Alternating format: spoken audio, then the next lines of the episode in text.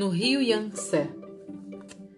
Remamos três horas seguidas sem parar, até que uma hora larguei os remos exausta. Ai, não aguento mais, preciso descansar. Encostamos em uma das margens e começamos a sonhar com um almoço de verdade. Samba também já estava faminto e passou a fuçar o bolso de Liu Feng. Nesse instante, nos lembramos do presente que havíamos recebido do Dr. Xin. Quando nossa amiga desembrulhou o tecido, descobrimos duas raízes que eu não conhecia. Breno pegou metade de uma delas e com sua lupa examinou bem. Hum, parece um tipo de batata, concluiu. Calma, Breno, não morde. Parece. É, espera Liu Feng falar o que é. Melhor comer só um pedacinho, nossa amiga começou a dizer. Isso é bem. Breno nem aguardou a explicação de Liu Feng. Com a fome que estava, mordeu um grande pedaço e imediatamente se gritar. Ai, isso arde! É quente! Ai, ui!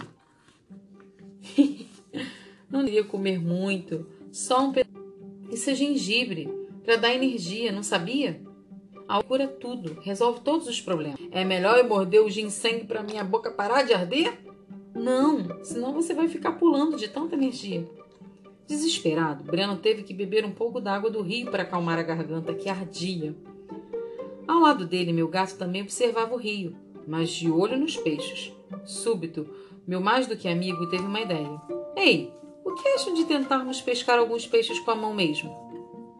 Liu Feng, porém, olhou para ele muito tensa e o proibiu terminantemente. Nem pensar. Pegar peixe com a mão pode atrair a fúria do dragão deste rio. Este rio também tem dragão? Perguntei espantada. Pode ser que sim.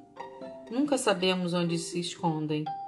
Vocês já ouviram a história da fome que a deusa Nuya passou com seu marido Fuxi? Como Bran e eu balançamos a cabeça negando, ela começou a nos contar. Fuxi e Nuya estavam passando fome junto com os filhos, até que Fuxi viu peixes pulando dentro do rio. Animado, o pai chamou todos para pescarem juntos, com as mãos. De repente, o dragão que era dono daquele rio surgiu e as crianças fugiram assustadas. Fuxi explicou a ele que sua família estava com fome, precisava comer. Mas o dragão respondeu que eles só podiam pescar no rio se não usassem as mãos. Quer dizer que cada rio tem um dragão guardião? Insisti preocupada com o monstro que podia existir ali no rio Yangtze. Talvez, falou Liu Feng, continuando a história. Como não podia pescar com as mãos, Puxi saiu da água frustrado. Sentou-se debaixo de uma árvore e ficou um bom tempo pensando num jeito de pescar. Ele se deitou, olhou para o alto e viu uma teia de aranha presa num galho. Foi nessa hora que teve uma bela ideia. Fazer uma rede de pesca parecida com a teia. E assim, o grande Fuxi inventou a rede feita de vime. Mais uma invenção chinesa, hein? exclamei. Vime é tipo uma palha, não é? Isso mesmo, Breno, respondeu Liu Feng. Então podemos pegar um pouco de palha, trançar e fazer uma rede. O que acham? Com a fome que estávamos, concordamos na hora. Já íamos sair andando em busca de palha quando vimos um barquinho pequeno passar perto do nosso. Dentro dele, um homem coberto por panos sujos segurava um ganso por uma espécie de coleira. O pobre ganso tinha um lenço amarrado ao pescoço. Toda vez que mergulhava a cabeça na água para pescar, ficava com o peixe no bico, mas não conseguia engolir por causa do tal lenço. O barqueiro tirava o peixe da boca do ganso e o jogava em um de seus cestos. Ao ver aquele tipo de, de pesca, achei muito injusto resolvi me meter. Coitado do ganso! Temos que libertar esse animal. Cuidado, Pilar. Gansos bicam feio. Podem machucar para valer, avisou Liu Feng. Mesmo exausta, comecei a remar até encostar no barco daquele explorador de gansos. Ao ver a quantidade de peixes ali no cesto, Samba não resistiu. Pulou para outra embarcação. Foi ele pular para eu saltar atrás dele. Samba, volte aqui, seu guloso. O explorador de gansos não gostou nem um pouco da visita surpresa e tentou me empurrar para fora. Muito bravo, Samba começou a arranhar a perna do homem até que levou o maior chute. Chorda! Chordalhorda! Senti uma raiva tão imensa que comecei a gritar. Por sorte, vi que Breno, mesmo com o braço na tipóia, remava apressado com Liu Feng para me resgatar. Nesse momento, o barqueiro me derrubou no chão e me ameaçou, aproximando o bico do ganso do meu rosto. Achei que ia levar a maior bicada no nariz já estava toda encolhida num canto quando ouvi um barulho estranho. Ao olhar para trás, dei de cara com um filhote de urso panda enjaulado. Ei! O urso panda está correndo risco de extinção. O senhor tem que devolver esse bicho para a mata. Não se meta. Isso é assunto meu. Saia do meu barco. Saia daqui. Nessa hora, o ganso deu uma bicada no meu pé que doeu para valer. Ai!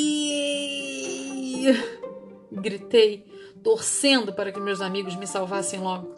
O barqueiro tentou me empurrar de novo para dentro do rio Yangtze e me agarrei na borda do barco com o ganso ameaçando minhas mãos.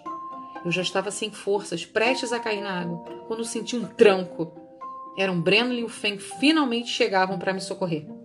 Com a batida, o caçador de animais que estava de pé se desequilibrou e ele sim que caiu no rio. Liu Feng se estendeu, me estendeu o remo e eu consegui voltar rapidamente para nossa canoa. Xie, obrigada, falei. Ao ser levado pela correnteza, o barqueiro começou a gritar e logo vimos uma sombra estranha surgir na água perto dele. Primeiro, pensei que fosse um jacaré. Para, Polipopete! Ele vai ser devorado! exclamei. Olhe, Pilar, nunca vi nada igual. Será um filhote de dragão? indagou Breno. Riu Liu Feng. Não conhecem a nossa salamandra gigante? Talvez ela seja a tatataraneta do extinto estiossauro, o dinossauro lagarto que viveu por esta área. Pelo visto, na China, até os animais tinham tataravós famosos. E dessa vez, Breno não achou que a nossa amiga Liu Feng fosse nenhuma mentirosa. Pelo contrário, quis ouvir tudo que ela tinha para contar.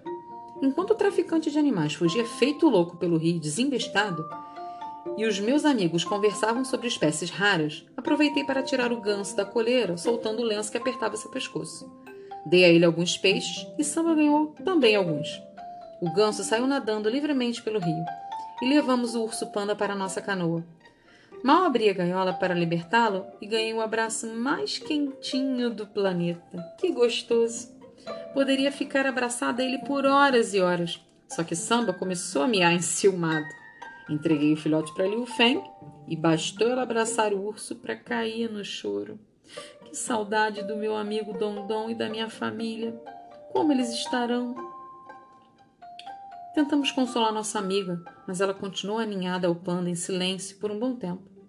Depois, colocou o urso no chão da canoa e ele saiu brincando com Samba, meu gato, dessa vez, não resistiu ao delicioso abraço do panda e os dois começaram a rolar, enroscados pelo chão do barco, na maior amizade. Com um pequeno panda salvo, decidimos pegar rumo da floresta de Chengdu, que também ficava na província de Sichuan e era conhecida como uma grande reserva desses ursos famosos. Ao notar que o filhote de urso mordia a borda da canoa, constatei que estava com fome o que um urso panda gosta de comer, Liu Feng? Panda adora bambu, Pilar. Comem quilos e quilos por dia. Precisamos chegar depressa à reserva de Chengdu, onde tem muito bambu, antes que ele fique fraco.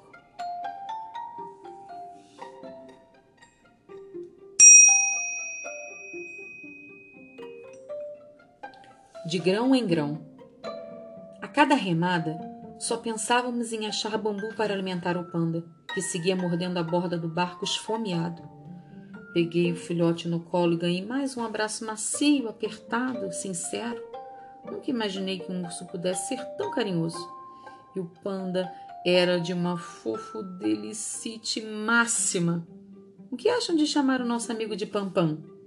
Propus e todos concordaram. Pouco depois, vimos o que parecia ser um campo de mato seco. Encostamos a canoa, saí arrancando o mato para ver se o panda filhote gostava de comer aquilo. Dei um punhado a Pampam, mas ele não quis. Bem nessa hora, surgiu um homem magro de chapéu gritando furioso: Pare! Pare! O que está fazendo? Quer estragar minha plantação? O homem puxou o que tinha nas mãos, me repreendendo. Cada grão vale muito, sabia? Você não pode destruir essa plantação que deu tanto trabalho para os agricultores e que alimenta tanta gente. Plantação? Pensei que fosse mato. Me desculpei meio sem jeito. Mato? Isso é uma plantação de arroz, não sabia? Se querem comer, precisam nos ajudar a catar os grãos. Breno, Liu Feng e eu nos entreolhamos envergonhados. Éramos todos pessoas urbanas que nunca tinham trabalhado no campo. Mas, apesar de cansados, rapidamente concordamos em colher os pés de arroz em troca de um bom almoço. Pampam, porém, não podia ficar sozinho na canoa. Como ele adorava abraçar, levei o urso agarrado às minhas costas. Samba veio em meu super bolso e saímos todos para a colheita do arroz. No campo alagado, cada um de nós ganhou uma galocha para nos proteger da água do terreno e um chapéu de palha por causa do sol. O trabalho era pesado Primeiro, ajudamos a conduzir um búfalo que puxava um ancinho, preparando a terra alagada para o plantio. Em outra parte da plantação, os pés de arroz já estavam secos e prontos para serem colhidos, só faltava serem cortados. Foram tantas as palhas de arroz que capinamos que minhas mãos ficaram ardidas. No meio da labuta, tentei mais uma vez dar um dos talos de arroz para o panda, mas ele se recusou a comer. Que foi, Pampam? Como um pouquinho, vamos! Não adianta, Pilar. Ele tá triste. Não podemos demorar muito, falou Liu Feng, compreendendo o panda. Breno, com o braço já bem melhor, ajudou bastante. Após algumas horas, conseguimos encher três cestos e garantir três pratos de arroz.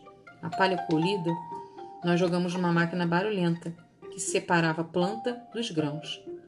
Ao terminarmos a tarefa, recebemos três potes de cerâmica com kiuzi, um par de palitos. Comer arroz usando os kiuzi não era fácil. Mas, do jeito que a barriga roncava, nos esforçamos para catar até o último grão, que veio misturado com a selga e raiz de lótus. Aliás, foi Liu Feng quem nos ensinou a segurar os palitinhos do jeito certo. Ainda nos ofereceu uma raspinha de gengibre para misturar em nossos potes, e aquilo nos deu uma pitada extra de energia. Descobrimos que na dose certa, o gengibre é delicioso e dá mesmo uma ótima disposição. À nossa volta, Todos faziam barulhos engraçados enquanto comiam. Esse pessoal não sabe comer de boca fechada? comentou Breno com seu jeito crítico. Se não fizerem nenhum barulho, o cozinheiro vai achar que não gostaram da comida, disse Liu Feng, que confessou estranhar o nosso silêncio ao comer.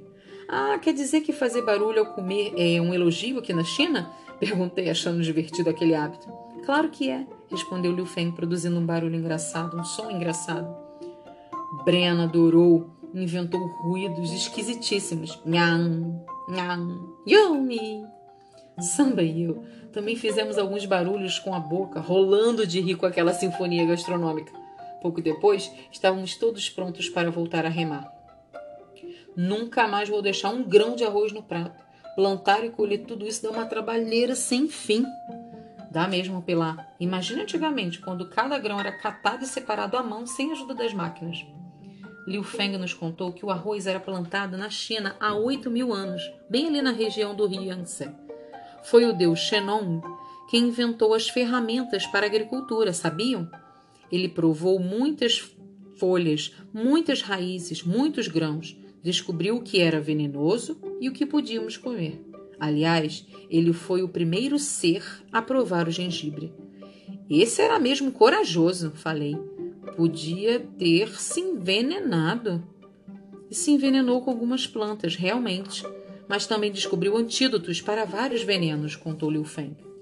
Já no barco, coloquei o urso no chão e Samba tentou brincar com ele. Porém, o filhote não se mexia nem abraçava nossas pernas como antes. Estava fraco e, de repente, caiu para trás, desmaiando. Não! Pampam não pode morrer! Gritei apavorada.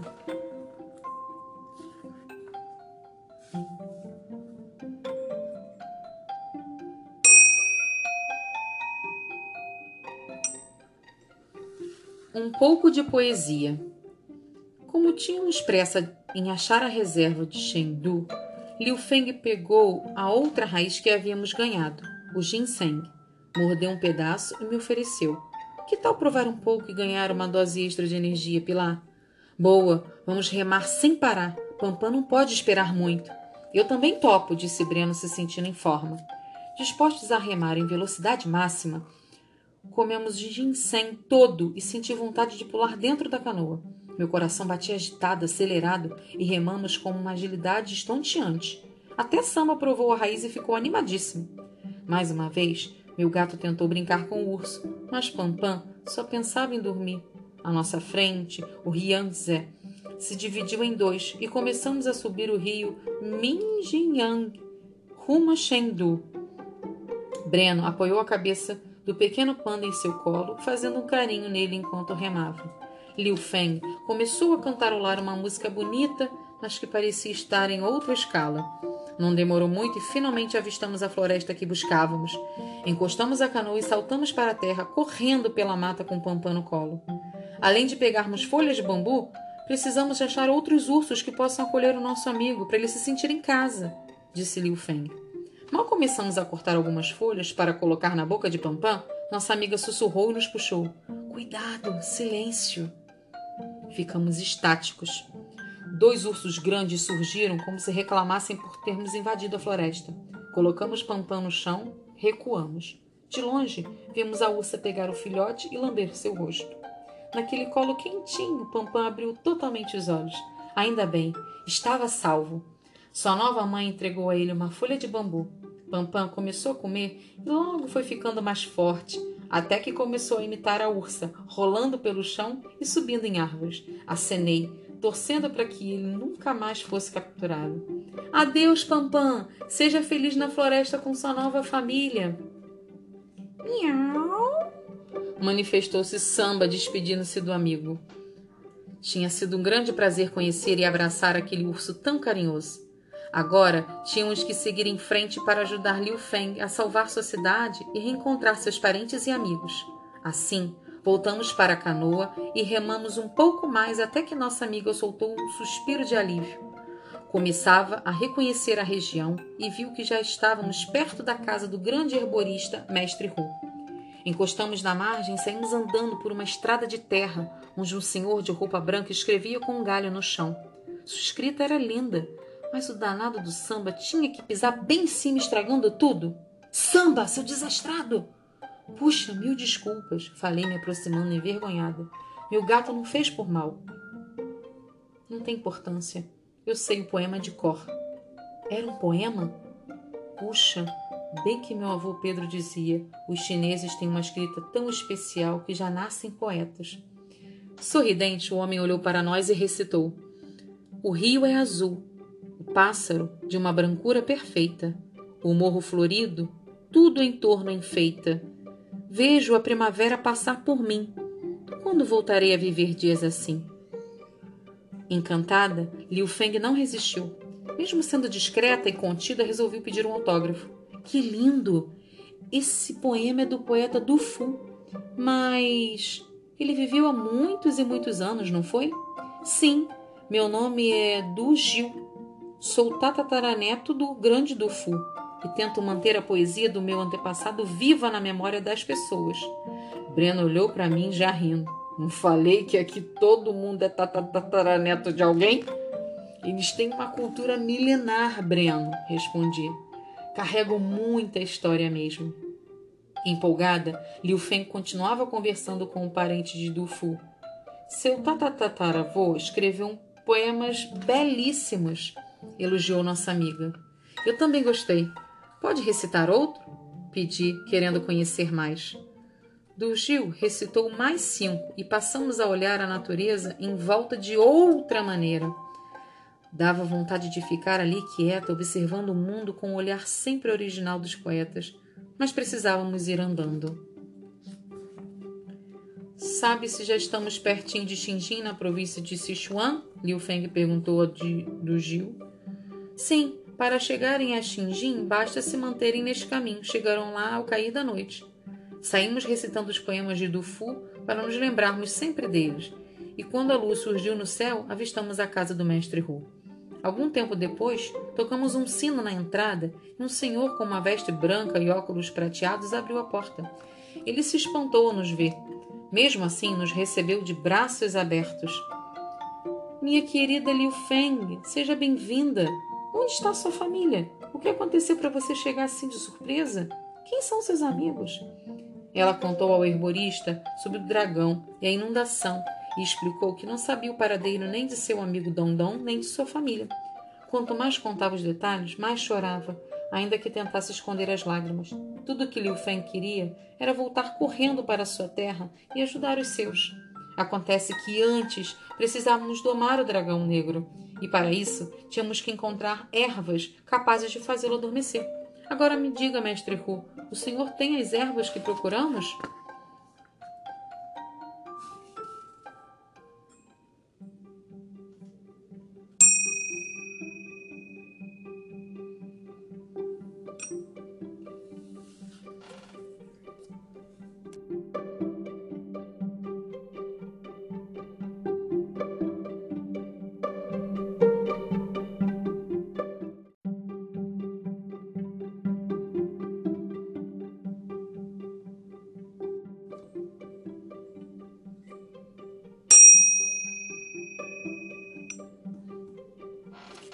No rio Yangtze. Remamos três horas seguidas sem parar, até que uma hora larguei os remos exausta. Ai, não aguento mais, preciso descansar.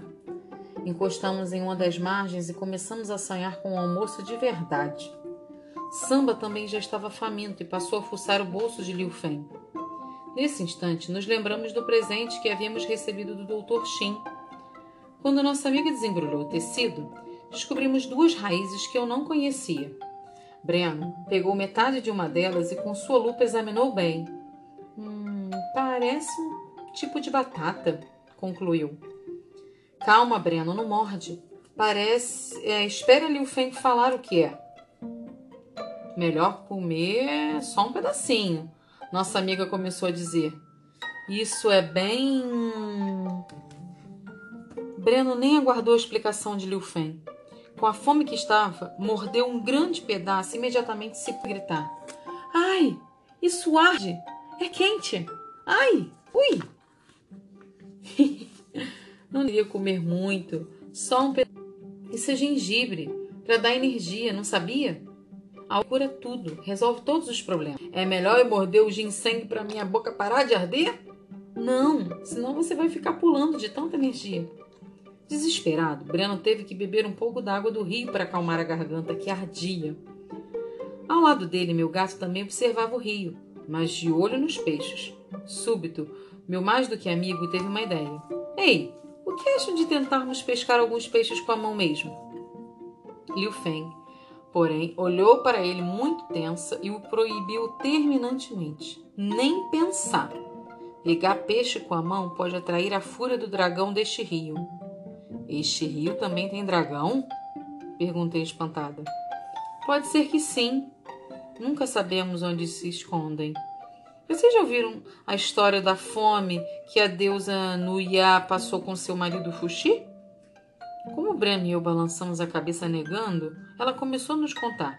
Fuxi e Nuya estavam passando fome junto com os filhos, até que Fuxi viu peixes pulando dentro do rio. Animado, o pai chamou todos para pescarem juntos, com as mãos. De repente, o dragão que era dono daquele rio surgiu e as crianças fugiram assustadas. Fuxi explicou a ele que sua família estava com fome, precisava comer. Mas o dragão respondeu que eles só podiam pescar no rio se não usassem as mãos. Quer dizer que cada rio tem um dragão guardião? Insisti preocupada com o monstro que podia existir ali no rio Yangtze. Talvez, falou Liu Feng, continuando a história. Como não podia pescar com as mãos, Xi saiu da água frustrado. Sentou-se debaixo de uma árvore e ficou um bom tempo pensando num jeito de pescar. Ele se deitou, olhou para o alto e viu uma teia de aranha presa num galho. Foi nessa hora que teve uma bela ideia. Fazer uma rede de pesca parecida com a teia. E assim, o grande Fuxi inventou a rede feita de vime. Mais uma invenção chinesa, hein? exclamei. Vime é tipo uma palha, não é? Isso mesmo, Breno, respondeu Liu Feng. Então podemos pegar um pouco de palha, trançar e fazer uma rede. O que acham? Com a fome que estávamos, concordamos na hora. Já íamos sair andando em busca de palha quando vimos um barquinho pequeno passar perto do nosso. Dentro dele, um homem coberto por panos sujos segurava um ganso por uma espécie de coleira. O pobre ganso tinha um lenço amarrado ao pescoço. Toda vez que mergulhava a cabeça na água para pescar, ficava com o peixe no bico, mas não conseguia engolir por causa do tal lenço. O barqueiro tirava o peixe da boca do ganso e o jogava em um de seus cestos. Ao ver aquele tipo de, pre... de pesca, achei muito injusto e resolvi me meter. Coitado do ganso! Temos que libertar esse animal. Cuidado, Pilar. Gansos bicam feio. Podem machucar para valer, avisou Liu Feng. Mesmo exausta, comecei a remar até encostar no barco daquele explorador de gansos. Ao ver a quantidade de peixes ali no cesto, Samba não resistiu. Pulou para outra embarcação. Foi ele pular para eu saltar atrás dele. Samba, volte aqui, seu guloso. O explorador de gansos não gostou nem um pouco da visita surpresa e tentou me empurrar para fora. Muito bravo, Samba começou a arranhar a perna do homem até que levou o maior chute. Chorda! Chordalhorda! Senti uma raiva tão imensa que comecei a gritar. Por sorte, vi que Breno, mesmo com o braço na tipóia, remava apressado com Liu Feng para me resgatar. Nesse momento, o barqueiro me derrubou no chão e me ameaçou aproximando o bico do ganso do meu rosto. Achei que ia levar a maior bicada no nariz já estava toda encolhida num canto quando ouvi um barulho estranho. Ao olhar para trás, dei de cara com um filhote de urso panda enjaulado. Ei! O urso panda está correndo risco de extinção. O senhor tem que devolver esse bicho para a mata. Não se meta. Isso é assunto meu. Saia do meu barco. Saia daqui. Nessa hora, o ganso deu uma bicada no meu pé que doeu para valer. Ai! Gritei, torcendo para que meus amigos me salvassem logo. O barqueiro tentou me empurrar de novo para dentro do rio Yangtze e me agarrei na borda do barco com o ganso ameaçando minhas mãos. Eu já estava sem forças, prestes a cair na água, quando senti um tranco. Eram Breno e o Feng finalmente chegavam para me socorrer. Com a batida, o caçador de animais que estava de pé se desequilibrou e ele sim é que caiu no rio. Liu Feng se estendeu, me estendeu o remo e eu consegui voltar rapidamente para nossa canoa. Xie, xie, obrigada, falei. Ao ser levado pela correnteza, o barqueiro começou a gritar e logo vimos uma sombra estranha surgir na água perto dele. Primeiro, pensei que fosse um jacaré. Para, polipopete! Ele vai ser devorado! exclamei. Olhe, Pilar, Nunca vi nada igual. Será um filhote de dragão? indagou Breno. Riu Liu Feng. Não conhecem a nossa salamandra gigante? Talvez ela seja a tatataraneta do extinto estiossauro, o dinossauro lagarto que viveu por esta área. Pelo visto, na China, até os animais tinham tatataravós famosos. E dessa vez, Breno não achou que a nossa amiga Liu Feng fosse nenhuma mentirosa. Pelo contrário, quis ouvir tudo que ela tinha para contar. Enquanto o traficante de animais fugia feito louco pelo rio desembestado, e os meus amigos conversavam sobre espécies raras, aproveitei para tirar o ganso da coleira, soltando o lenço que apertava seu pescoço. Dei a ele alguns peixes e Samba ganhou também alguns. O ganso saiu nadando livremente pelo rio e levamos o urso panda para nossa canoa. Mal abri a gaiola para libertá-lo e ganhei o abraço mais quentinho do planeta. Que gostoso! Poderia ficar abraçada a ele por horas e horas. Só que Samba começou a miar enciumado. Entreguei o filhote para Liu Feng e bastou ela abraçar o urso para cair no choro. Que saudade do meu amigo Dondon e da minha família. Como eles estarão? Tentamos consolar nossa amiga, mas ela continuou aninhada ao panda em silêncio por um bom tempo. Depois, colocou o urso no chão da canoa e ele saiu brincando com o samba.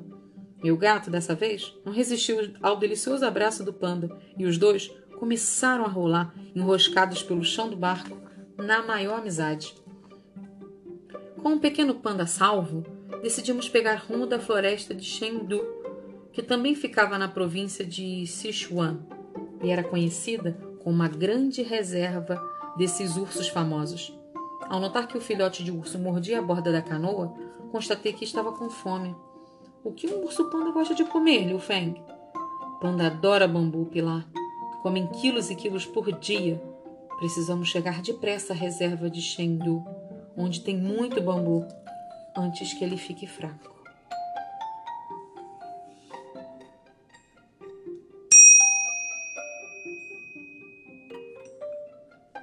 De grão em grão. Cada remada, só pensávamos em achar bambu para alimentar o panda, que seguia mordendo a borda do barco esfomeado. Peguei o filhote no colo e ganhei mais um abraço macio, apertado, sincero. Nunca imaginei que um urso pudesse ser tão carinhoso. E o panda era de uma fofo delicite máxima. O que acham de chamar o nosso amigo de Pampam? Propus e todos concordaram. Pouco depois, vimos o que parecia ser um campo de mato seco. Encostamos a canoa, saí arrancando o mato para ver se o panda filhote gostava de comer aquilo. Dei um punhado a Pampam, mas ele não quis. Bem nessa hora, surgiu um homem magro de chapéu gritando furioso: Pare! Pare! O que está fazendo? Quer estragar minha plantação? O homem puxou o que tinha nas mãos, me repreendendo. Cada grão vale muito, sabia? Você não pode destruir essa plantação que deu tanto trabalho para os agricultores e que alimenta tanta gente. Plantação? Pensei que fosse mato. Me desculpei meio sem jeito. Mato? Isso é uma plantação de arroz, não sabia? Se querem comer, precisam nos ajudar a catar os grãos. Breno, Liu Feng e eu nos entreolhamos envergonhados. Éramos todos pessoas urbanas que nunca tinham trabalhado no campo. Mas, apesar de cansados, rapidamente concordamos em colher os pés de arroz em troca de um bom almoço. Pampam, porém, não podia ficar sozinho na canoa. Como ele adorava abraçar, levei o urso agarrado às minhas costas. Samba veio em meu super bolso e saímos todos para a colheita do arroz. No campo alagado, cada um de nós ganhou uma galocha para nos proteger da água do terreno e um chapéu de palha por causa do sol. O trabalho era pesado. Primeiro, ajudamos a conduzir um búfalo que puxava um ancinho, preparando a terra alagada para o plantio. Em outra parte da plantação, os pés de arroz já estavam secos e prontos para serem colhidos, só faltava serem cortados. Foram tantas as palhas de arroz que capinamos que minhas mãos ficaram ardidas. No meio da labuta, tentei mais uma vez dar um dos talos de arroz para o panda, mas ele se recusou a comer. Que foi, Pampam? Como um pouquinho, vamos. Não adianta, Pilar. Ele está triste. Não podemos demorar muito, falou Liu Feng, compreendendo o panda. Breno, com o braço já bem melhor, ajudou bastante. Após algumas horas, conseguimos encher três cestos e garantir três pratos de arroz. A palha colhida, nós jogamos numa máquina barulhenta que separava a planta dos grãos. Ao terminarmos a tarefa, recebemos três potes de cerâmica com kiuzi, um par de palitos. Comer arroz usando os kiuzi não era fácil, mas do jeito que a barriga roncava, nos esforçamos para catar até o último grão, que veio misturado com a selga e raiz de lótus. Aliás, foi Liu Feng quem nos ensinou a segurar os palitinhos do jeito certo. Ainda nos ofereceu uma raspinha de gengibre para misturar em nossos potes, e aquilo nos deu uma pitada extra de energia. Descobrimos que na dose certa, o gengibre é delicioso e dá mesmo uma ótima disposição. À nossa volta, todos faziam barulhos engraçados enquanto comiam. Esse pessoal não sabe comer de boca fechada? comentou Breno com seu jeito crítico. Se não fizerem nenhum barulho, o cozinheiro vai achar que não gostaram da comida, disse Liu Feng, que confessou estranhar o nosso silêncio ao comer. Ah, quer dizer que fazer barulho ao comer é um elogio aqui na China? Perguntei, achando divertido aquele hábito. Claro que é, respondeu Liu Feng, produzindo um barulho engraçado, um som engraçado. Brena adorou, inventou ruídos esquisitíssimos. Nham, nham, yumi. Samba e eu também fizemos alguns barulhos com a boca, rolando de rir com aquela sinfonia gastronômica. Pouco depois, estávamos todos prontos para voltar a remar. Nunca mais vou deixar um grão de arroz no prato. Plantar e colher tudo isso dá uma trabalheira sem fim. Dá mesmo, Pilar. Imagina antigamente, quando cada grão era catado e separado à mão sem ajuda das máquinas. Liu Feng nos contou que o arroz era plantado na China há 8 mil anos, bem ali na região do rio Yangtze. Foi o deus Shenong quem inventou as ferramentas para a agricultura, sabiam? Ele provou muitas folhas, muitas raízes, muitos grãos, descobriu o que era venenoso e o que podíamos comer. Aliás, ele foi o primeiro ser a provar o gengibre. Esse era mesmo corajoso, falei. Podia ter se envenenado. E se envenenou com algumas plantas, realmente. Mas também descobriu antídotos para vários venenos, contou Liu Feng. Já no barco, coloquei o urso no chão e Samba tentou brincar com ele. Porém, o filhote não se mexia nem abraçava nossas pernas como antes. Estava fraco e, de repente, caiu para trás, desmaiando. Não! Pampam não pode morrer! Gritei apavorada.